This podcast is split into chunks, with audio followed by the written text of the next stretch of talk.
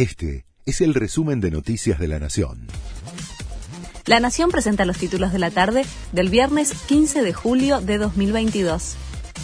El blue sigue subiendo y supera un nuevo récord. El tipo de cambio paralelo arrancó la jornada en alza, subió 6 pesos en el día y 57 en lo que va de julio. Se vende en la City porteña a 295 pesos, la cotización nominal más alta que se tenga registro y marca una brecha cambiaria de casi 130% con el oficial.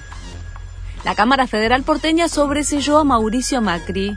Es en el marco de la causa que se lo investiga por supuesto espionaje a los familiares de los tripulantes del Lara San Juan el tribunal entendió que no se cometieron delitos en el marco de las denominadas avanzadas presidenciales que se disponen para cuidar la seguridad de los presidentes. Alberto Fernández recibió al presidente de la AMIA. Es en el marco de cumplirse el vigésimo octavo aniversario del atentado terrorista el lunes próximo.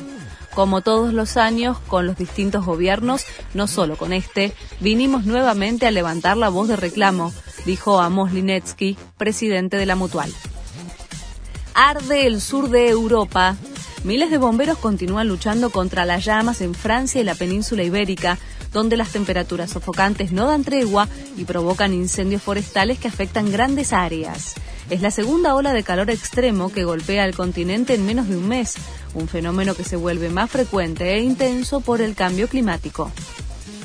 Las Leonas van por la final. Llegan invictas a la semifinal del Mundial de Hockey Femenino que se juega en España y Países Bajos. Mañana enfrentan a Alemania, un rival siempre complicado, desde las 16 y 30. Este fue el resumen de Noticias de la Nación.